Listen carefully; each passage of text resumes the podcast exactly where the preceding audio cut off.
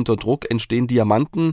Anscheinend ist es wirklich so. Also wenn die Mannschaft mit dem Rücken zur Wand steht, dann äh, liefert sie. Das war auch schon in der Hinrunde so. Da gab es ja auch diese Schwäche-Sieglos-Phase, die dann mit einem völlig überraschenden Auswärtssieg beim SSV Ulm beendet wurde, mit 3 zu 2 damals. Wir wissen alle, Ulm ist eine Spitzenmannschaft und Hall hat das damals auch sehr gut gemacht, hat dann am Ende auch ein bisschen Schwein gehabt, da hatte Ulm ja auch den Pfosten getroffen und da war auch enorm viel Druck auf dem Kessel und auch da hat man standgehalten. Also das ist jetzt schon keine Beweiskette, aber sag ich mal eine Indizienreihe, die klar dafür spricht, dass unter maximalem Druck der HFC liefert. Badkurvenversteher, der MDR Sachsen-Anhalt HFC-Podcast. Nach dem 3-0 Heimsieg des HFC melden wir uns zurück mit einer neuen Folge des Badkurvenverstehers. Wir, das sind wie gewohnt Marius Rudolph und Stefan Weitling. Hallo Stefan. Guten Morgen, Marius. Wir nehmen auf, Stefan hat schon gesagt, morgen, am Mittwochmorgen. Es ist kurz vor 9 Uhr und damit drei Tage nach dem Lübeck-Spiel aber auch drei Tage vor dem Duell mit Dynamo Dresden. Über beide Spiele wollen wir in dieser Ausgabe des Podcasts sprechen. Wir fangen natürlich an mit dem Lübeck-Spiel und der Erkenntnis, Stefan. Ich würde sagen, dass unter Druck Diamanten entstehen, also zumindest ganz kleine. Gut, so hätte ich jetzt gar nicht gedacht. Also mein Gedanke war eher, dass der HFC dann doch noch gewinnen kann und das sogar zu null zum ersten Mal in dieser Drittligasaison am 27. Spieltag. So lange hat es gedauert, stellt sich aber für mich natürlich die Frage, woran hat es gelegen? Also ist dir aufgefallen, dass Retoristic irgendwas verändert hat oder war jetzt auch endlich mal das Glück Glück auf der Seite des HFC? Na, ich würde sagen beides. Also ähm, ich glaube, er hat gar nicht so viel verändert, sondern er ist eigentlich seiner Linie wieder treu geblieben, ist sich äh, treu geworden eben Fußball zu spielen und äh, nicht Fußball zu arbeiten. Das hat er auch vor der Partie gesagt. Er hat sich für Bessa Halimi entschieden in der Startelf, weil er sich eben für den Fußball entschieden hat. Das fand ich eine sehr ähm, prägnante Aussage und das zeigt eben auch, dass er auf das vertraut hat, was sein Kader am besten kann und das ist äh, mit dem Ball eigene Angriffe zu initiieren. Das ist eben nicht sich hinten reinzustellen um dann auf äh, Konto zu lauern, sondern eben selber Druck nach vorn zu entwickeln. Und das hat dieses Mal, finde ich, sehr gut geklappt. Und am Ende kam ja dann, wie gesagt, das erste zu Null Spiel der Saison dabei raus. Heißt also auch, das, was wir schon so oft hatten in dieser Saison, kein Ex-Hallenser hat gegen den HFC getroffen. Also sonst hatten wir es eben immer, ja, dass die dann doch oft, getroffen nicht haben. Nicht immer, aber oft hatten wir es. Genau, oft, so ist richtig. Und das, obwohl Kastenhofer und Herzog beide auch recht gute Chancen hatten. Ja, also ich fand auch ähm, Lübeck mit äh, Florian Schnorrenberg, der auch herzlich begrüßt wurde, der zweifache Retter des äh, HFC, hat das äh, gar nicht so schlecht gemacht. Also es war jetzt kein ganz schlechtes Spiel von Lübeck. Die hatten ihre Aktion nach vorne, aber dieses Mal eben auch nicht das Glück oder auch nicht die Konsequenz. Kastenhofer Kopfball hast du angesprochen, macht schon Schulze super, wie er die Beine zusammenschiebt. Äh, sonst äh, fällt da schon der Anschluss, beziehungsweise auch in der zweiten Halbzeit. Ne? Also das wird dann immer so ein bisschen vergessen. Du brauchst halt in diesen Phasen auch wirklich das nötige Glück. Äh, Velascos Hereingabe, wo keiner mehr rankommt, die dann in den Innenpfosten knallt und als Geschenk zurückkommt, also zu Philipp Schulze, der nur noch die Arme aufmachen muss, also ein paar Zentimeter weiter links, dann fällt der Anschluss, dann kann das alles so ein bisschen ins Wanken geraten, aber diesmal war es eben nicht so und Lübeck hat es eben auch nicht geschafft, wirklich mal, ja, so eine Drangphase aufzubauen, dass Halle hinten ins Schwimmen kommt. Dafür hat Halle sehr gutes Mittelfeldpressing gespielt, vorne auch ein Angriffspressing immer wieder früh gestört und so den Spielaufbau unterbrochen, dass da kein Fluss reinkam beim VfB Lübeck und so war es am Ende klar ein hochverdienter Sieg. Ja, und rhetoristisch dürfte nach dem Spiel ein ordentlicher Stein, ähm, wie sagt man, von der Brust gefallen sein. Stand vor dem Spiel ordentlich unter Druck und ich finde, das hat man seinen Aussagen bei der Pressekonferenz nach dem Spiel dann auch deutlich angemerkt. Wir hören mal rein. Ähm, es ist schon äh, so gewesen, dass wir wahnsinnig viel Druck hatten. Ihr habt es alle verfolgt. Es ist äh, kein einfaches Spiel für uns war. Und äh, umso größeren Lob verdienen die Jungs, wie sie mit dieser Situation umgegangen sind, die ganze Woche über, aber auch äh, von der Minute Null. Äh, ich muss ganz klar sagen, dass wir von der Minute Null da waren, dass wir wirklich eine Präsenz hatten, dass wir auch eine Mischung aus Geduld und Eifer und auch unbedingt es zu wollen. Genau, und er sagt ja auch, dieser mächtige Druck, aber deshalb war mein Eingangsstatement, unter Druck entstehen Diamanten. Anscheinend ist es wirklich so, also wenn die Mannschaft mit dem Rücken zur Wand steht, dann äh, liefert sie. Das war auch schon in der Hinrunde so. Da gab es ja auch diese Schwäche-Sieglos-Phase, die dann mit einem völlig überraschenden Auswärtssieg beim SSV Ulm beendet wurde, mit 3 zu 2 damals. Wir wissen alle, Ulm ist eine Spitzenmannschaft und Hall hat das damals auch sehr gut gemacht, hat dann am Ende auch ein bisschen Schwein gehabt. Da hatte Ulm ja auch den Pfosten getroffen, war das erste Spiel damals von Moritz Schulze und da war auch enorm viel Druck auf dem Kessel und auch da hat man standgehalten. Also das ist jetzt schon, also keine Beweiskette, aber sag ich mal, du bist ja ähm, juristisch ähm, versiert, also eine Indizienreihe, die klar dafür spricht, dass unter maximalem Druck der HFC liefert. Ja, du bist ja aber auch juristisch versiert, ne? Nee, also aber nicht so wie du. Können wir publik machen, Stefan und ich sind beides ehrenamtlich auch noch Schöffen, an verschiedenen Gerichten aber. Also ihr werdet uns nie zusammen erleben dort. Also ich hoffe, ihr werdet uns ohnehin nicht da erleben. Also, okay. Ja, also das ist natürlich so, wir haben schon ganz viele ähm, Hörer des Podcasts ähm, auf der Anklagebank gesehen. Nein, natürlich nicht. ähm, nee, machen wir weiter. Vor dem Lübeck-Spiel, ja. also letzte Woche, da gab es ja auch einen Besuch von HFC-Präsident Jürgen Fox, der hatte Ristic das Vertrauen ausgesprochen, mhm. aber sicherlich mit seiner Anwesenheit auch klargemacht, dass die Situation ernst war und es ja wahrscheinlich auch immer in abgeschwächter Form noch ist. Wie bewertest du diesen Besuch? Hat das mehr Druck gemacht oder Druck genommen? Ah, das ist schwierig. Also eine gute Frage. Ich glaube, es war ein Signal. Also es ist ja wie in der Politik, ähm, das lebt ja von Symbolen. Das merkt man ja auch gerade in der ganzen Debatte um den Ukraine-Krieg. Ähm, so ist es, also kann man es nicht ganz vergleichen, aber es geht natürlich um Symbolkraft und da war es einfach ein Zeichen, maximale Rückendeckung nach außen, mehr geht nicht. Also der Vorstand hatte sich ja schon am Montag geäußert, äh, nach dieser Dringlichkeitssitzung des Aufsichtsrats bzw. des Vorstands mit Thomas Sobotzig. Nach der Niederlage gegen 1860 gab es ja diese Videokonferenz, wo man sich nochmal zusammengesetzt hat und danach gab es dann eben am Montag den Artikel bei der Mitteldeutschen Zeitung und da war auch nochmal ganz klar ein Statement drin, dass der Vorstand, der Verein komplettes Vertrauen hat ins Trainerteam, in die Mannschaft. Aber natürlich war das auch ein Appell an die Mannschaft nochmal. Die Situation ist sehr ernst, was ich vorhin angesprochen habe, mit diesem maximalen Druck, was auch der Trainer angesprochen hat. Aber das kann man natürlich nicht so oft machen. Das ist klar. Man kann jetzt nicht jede Woche als Präsident zur Mannschaft kommen. Habe auch mit Enrique Lofolomo drüber gesprochen, ganz kurz. Der meinte, ja, war nett. Also wir haben uns das angehört. Das ist auch nochmal so ein Zeichen. Und vielleicht war es in dem Fall ganz gut, dass man eben nochmal auch nach außen hin klar signalisiert, nur zusammen. Das ist nicht nur ein Schriftzug, sondern das umfasst eben auch das wahre Leben beim HFC, siehe Fans, siehe Vorstand, siehe Mannschaft und am Ende hat es funktioniert. Also ein Besuch, der aufgegangen ist, würde ich jetzt mal im Nachhinein sagen. Okay, und jetzt ganz überspitzt formuliert, nach dem 3 zu 0 Sieg ist jetzt wieder alles gut beim HFC? Also wenn du dich jetzt zum Beispiel rein theoretisch mit deiner Freundin heftig streiten würdest, mhm. reicht da ein Blumenstrauß aus zur Wiedergutmachung? Stefan, das ist natürlich eine rein theoretische Frage, weil wir streiten uns natürlich nicht. Von daher kann ich da jetzt nicht aus Erfahrung sprechen. Achso, okay. Nein, aber ich, was ich sagen will, ich glaube. Ich verstehe, was du sagen ja, willst. Genau. Ja, genau. Also es reicht, glaube ich, nicht aus, da einmal was abzuliefern, sondern da muss Konstanz rein. Man muss sozusagen das Gefühl entwickeln bei der Freundin, dass es in eine andere Richtung geht. Und so muss es auch der HFC entwickeln, dass es wieder in eine andere Richtung geht. Also man hat jetzt drei Punkte geholt. Man hat jetzt sehr schwere Aufgaben mit Dresden und mit Münster, zwei Top-Mannschaften in der dritten Liga. Nichtsdestotrotz ist immer noch nicht alles gut, um auf deine Ausgangsfrage einzugehen. Ähm, es ist nach wie vor eine komplett nervenaufreibende Saison, aber dieser Sieg, dieser zu Null-Sieg, der hat natürlich spürbar für Entlastung gesorgt. Man hat es auch gesehen beim Jubel immer von Sretoristic. Am Anfang ging er in die Jackentasche und es wurde mit jedem Tor irgendwie ausführlicher und befreiender und ich glaube trotzdem, dass es der Mannschaft gezeigt hat, dass, dass vieles möglich ist in dieser Saison und dass sie eigentlich da unten, so tief unten gar nicht hingehören. Okay, dann gucken wir nochmal zurück auf das, was gut war gegen Lübeck, auf die Tore. Äh, den Führungstreffer in der 16. Minute, den hatte Jonas Niedfeld gemacht, mal wieder per Elfmeter. Dritter Strafstoß in dieser Saison, ja. für ihn das dritte Tor. Und du hattest, also eigentlich schon das vierte Tor, aber das dritte Tor nach einem Elfmeter. Und du hattest in der Zusammenfassung fürs Fernsehen gesagt, dass er sogar noch nie einen Elfmeter verschossen hat in seiner Karriere, die ja jetzt auch schon eine Weile Ja, läuft. das ähm, muss ich zugeben, ist auf transfermarkt.de zu sehen. Also die führen da seine gesamte Karriere an. Natürlich nicht der Jugendbereich, aber zumindest äh, ging das zehn Jahre oder elf Jahre zurück. Und da waren es sieben geschossene Elfmeter, sieben verwandelte. Aber ich werde nochmal ganz genau nachfragen. Erinnere mich bitte dran und dann checken wir das, ob er vielleicht auch in seiner Jugend noch nie nie einen verschossen hat.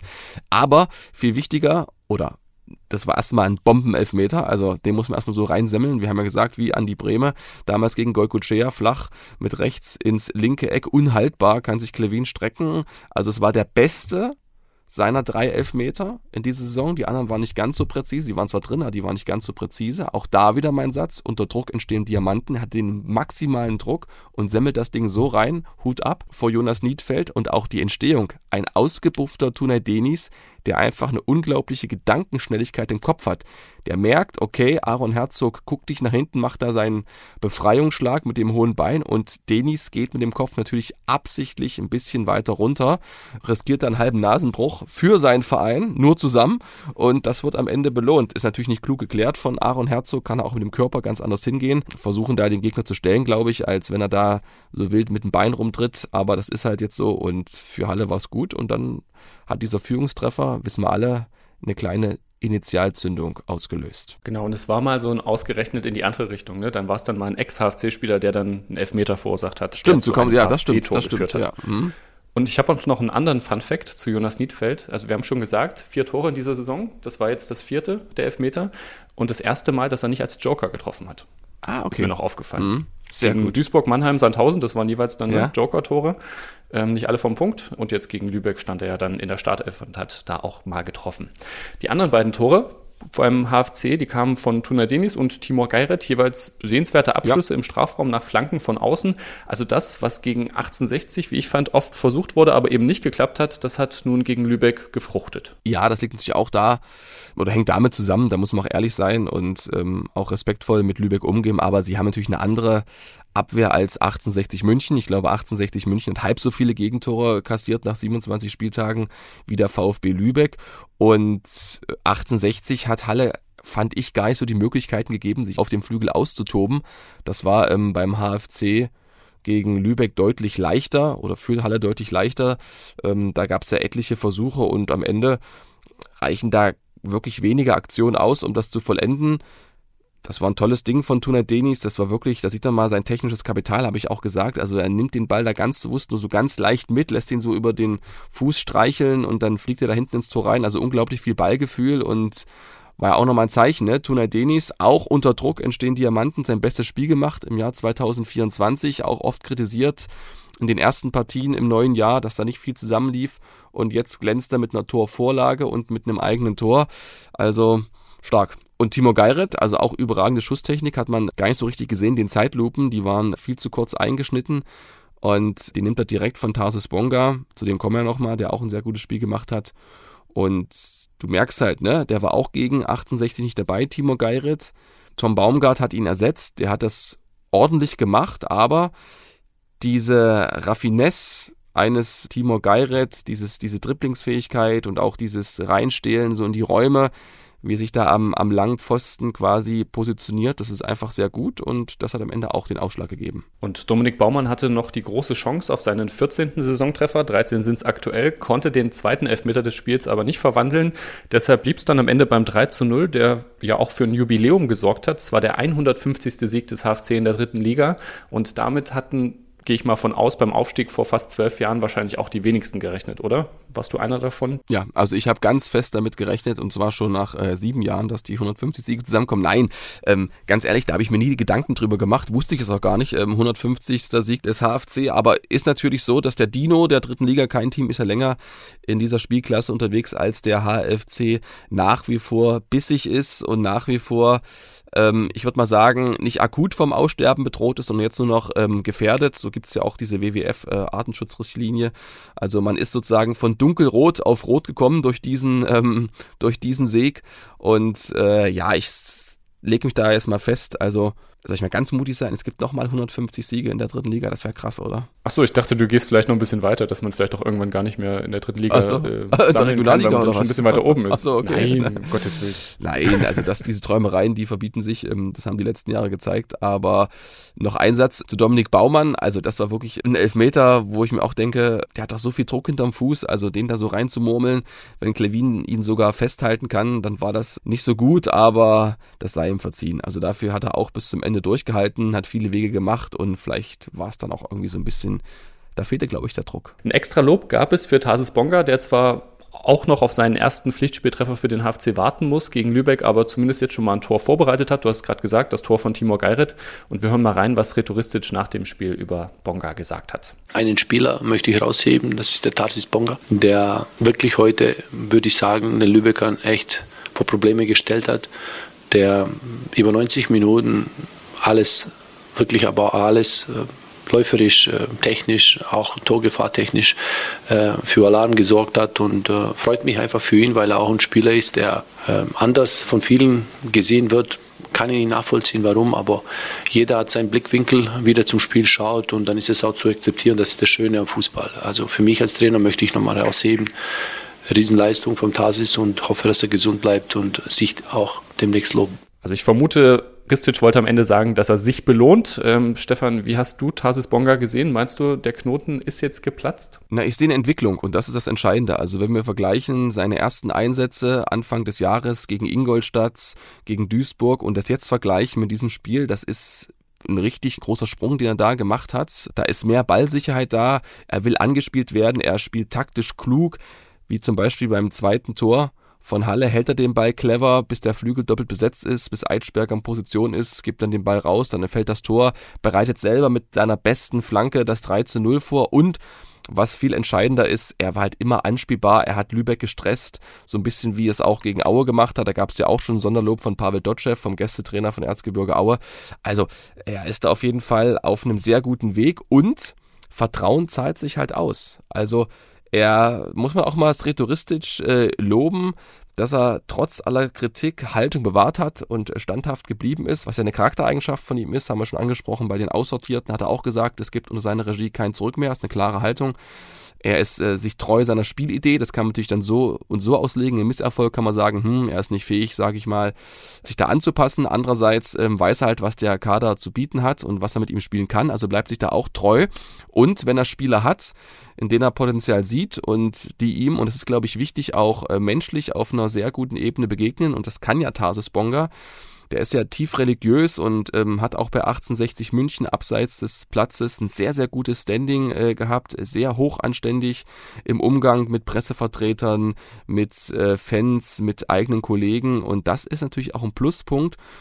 Also diese menschliche Komponente, diese Soft Skills, ähm, wie es jetzt auch äh, Julian Nagelsmann gesagt hat in einem Interview, fand ich ganz spannend. Lass mich den Einschub kurz machen, dass er bei Spielbeobachtungen auch auf sowas schaut, auf diese Soft Skills. Also das heißt, wie gehen Spieler miteinander um? Bei einem Einwurf für die eigene Mannschaft, Spieler X will den Einwurf ausführen, dann kommt Spieler Y und wie übergibt er den Ball dem Spieler? Also schmeißt er einfach hin, übergibt ihn, guckt ihn dabei in die Augen oder lässt dann einfach fallen. Das sind so Sachen, da kann man, glaube ich, auch als Spieler Pluspunkte sammeln. Und da ist Tarsis Bonga sehr weit vorne mit seiner Art, mit seiner Menschlichkeit und das ist auch ein Punkt, der vielleicht bei Sretoristic dazu geführt hat, dass er eben immer weiter das Vertrauen bekommt. Finde ich auch sehr spannend, diesen Punkt, und kann ich natürlich auch nachvollziehen, ne? oder kann wahrscheinlich auch jeder in seiner Arbeitswelt ähm, irgendwie auch nachvollziehen, oder wenn er selber Sport macht, dass das natürlich ein bisschen mehr Spaß macht und irgendwie einem ein besseres Gefühl gibt. Und wenn es nur so kleine Sachen sind, ne? dass man einfach einen Ball ordentlich übergeben bekommt oder dass ich dir das Mikrofon nicht vor die Füße werfe oder sowas.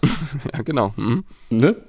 Ein zweites Sonderlob von Sretoristic gab es dann auch noch für die HFC-Fans. Wir hören mal rein. Was heute ab 13 Uhr im Stadion los war, das war sensationell. Das ist das, was ich schon in der Pressekonferenz vor Spiel erwähnt habe, dass wir sich wirklich aufeinander verlassen können, aber auch vor allem auf diesen Block, auf diese Fans.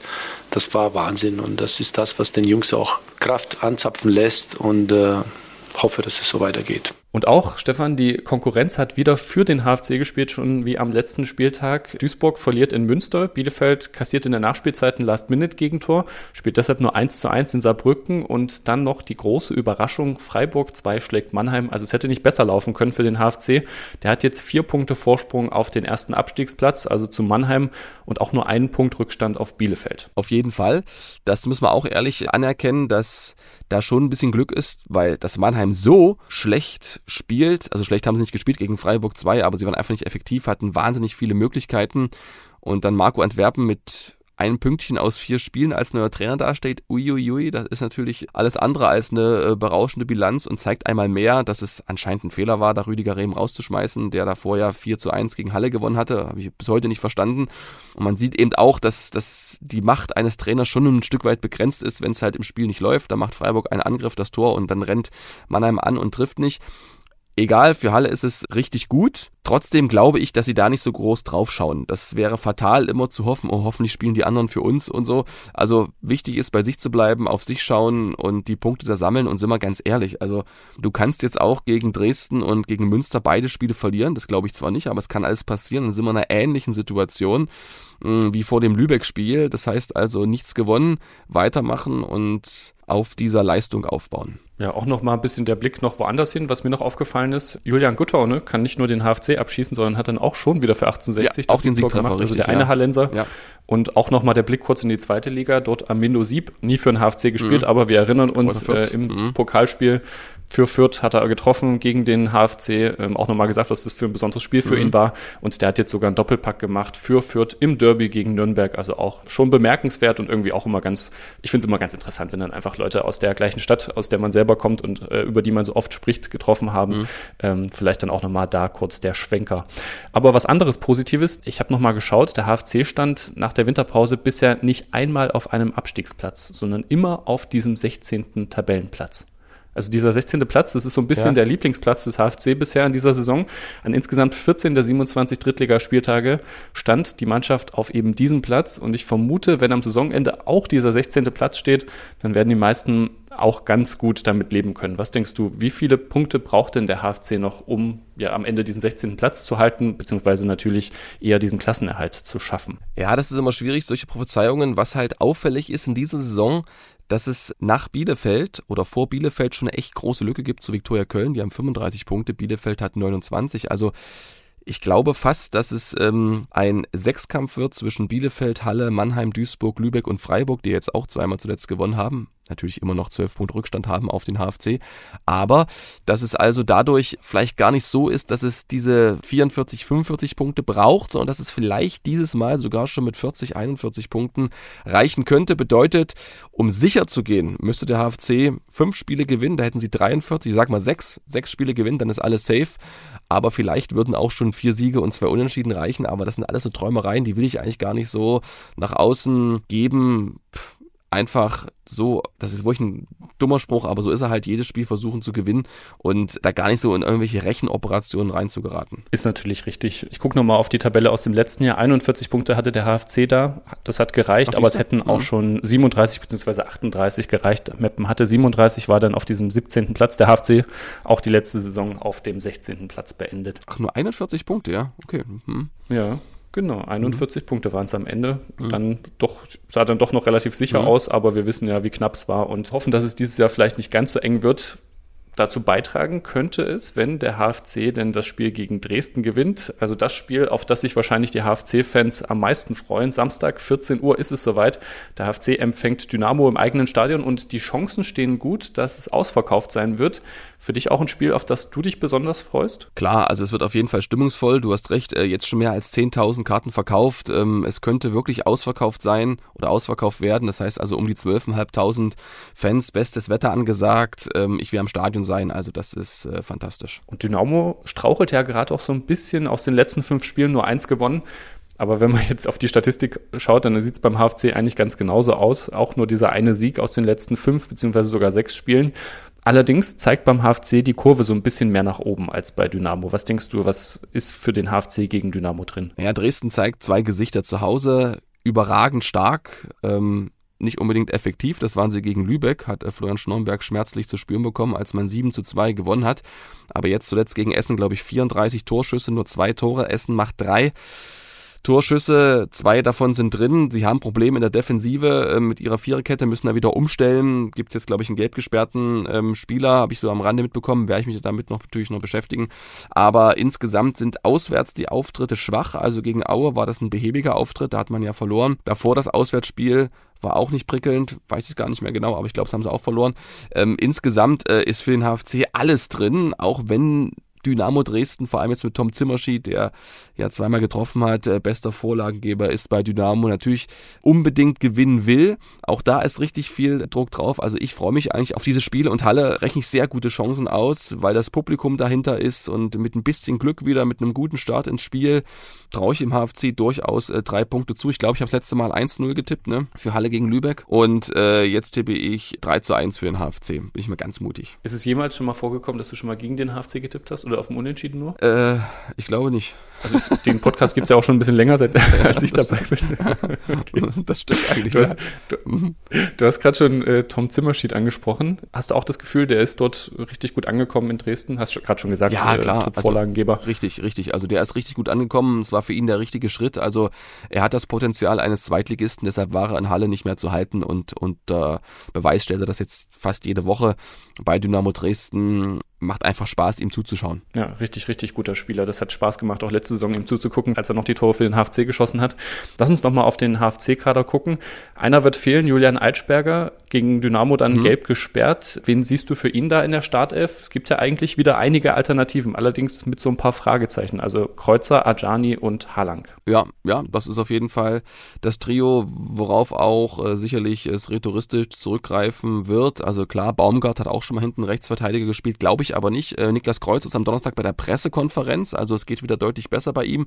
Hatte ja sozusagen ähm, einen Infekt, hat den auch länger auskurieren müssen. Also Jonas Niedfeld hat ja auch eine Erkrankung vor dem Lübeck-Spiel, war aber dann nach zwei Tagen Training wieder voll fit, wie man gesehen hat. Ich glaube auch, dass man bei Niklas Kreuzer da nicht so ein großes Risiko eingeht. Weiß ich ehrlich gesagt nicht ganz genau, ob es schon reicht für ihn für die Startelf. Wäre natürlich Wahnsinn im Spiel gegen seinen Ex-Verein, für den er die meisten Zweitligagespiele gemacht hat, gegen Dynamo Dresden. Wenn er da starten könnte. Wird sich aus Räderistisch jetzt noch nicht festlegen, auch nicht am Donnerstag, da werden sie noch die Woche abwarten. Ajani, Halang, also sehe ich eher Halang vielleicht äh, vor Ajani, aber das ist pff, alles eine enge Kiste.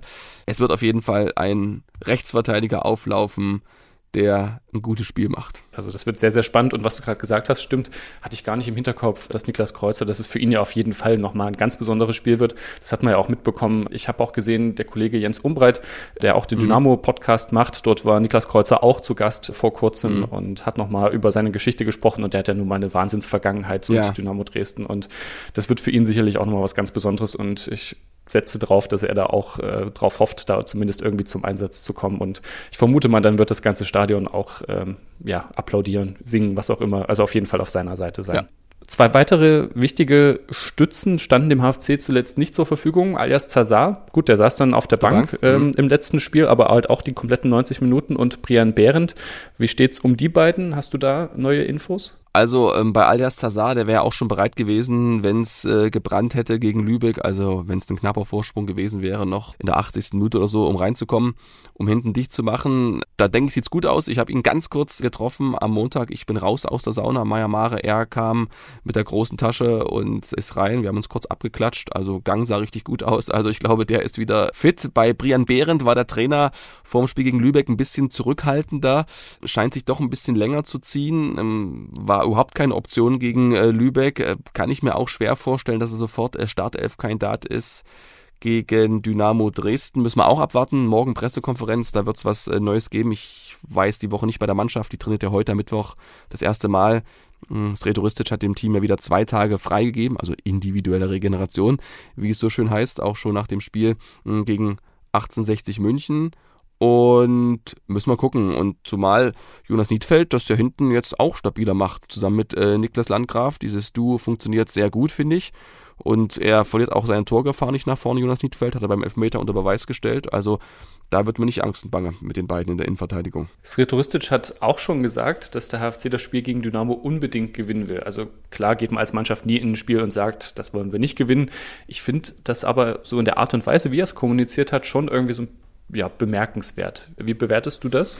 Ja, ich meine, das erwarte ich auch, dass er das so klar äh, formuliert und er weiß natürlich auch, dieses zarte Pflänzchen Hoffnung, was jetzt nach dem äh, Lübeck-Sieg gekeimt ist oder aufgegangen ist, das muss man natürlich ein bisschen hegen und pflegen. Das kannst du eben nur, äh, wenn du ein bisschen Konstanz reinbringst und zumindest ähm, was Zählbares mitnimmst, also einen Punkt holst oder am besten drei Punkte holst und ich glaube, dass es gut ist, der Mannschaft von außen nochmal den Rücken zu stärken, Selbstvertrauen zuzusprechen, dass sie irgendwann durchströmt sind von selbigen.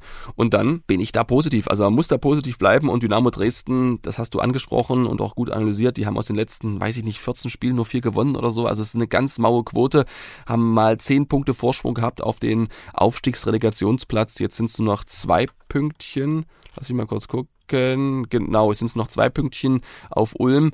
Also, die sind auf jeden Fall schlagbar, da lege ich mich jetzt fest. Ich bin sehr gespannt, wie es dann am Ende ausgeht. Du hast schon deinen Tipp abgegeben. Hast auch gesagt, dass du dabei bist. Wirst du es für, fürs Radio, Fernsehen irgendwie kommentieren? Genau, wir werden sozusagen ähm, die Sport im Osten-Sendung am Samstag live nach vielen, vielen Jahren mal wieder aus dem Leuner Chemiestadion senden. Also ich werde mit Lutz Lindemann zusammen kommentieren, auch live ab 14 Uhr im Stadion, freue ich mich drauf weil dann sozusagen die Atmosphäre auch mich packen wird. Ähm, muss ein bisschen ruhig bleiben, ne? dass man sich da irgendwie nicht so sehr anstecken lässt. Aber es wird auf jeden Fall ein gutes Spiel.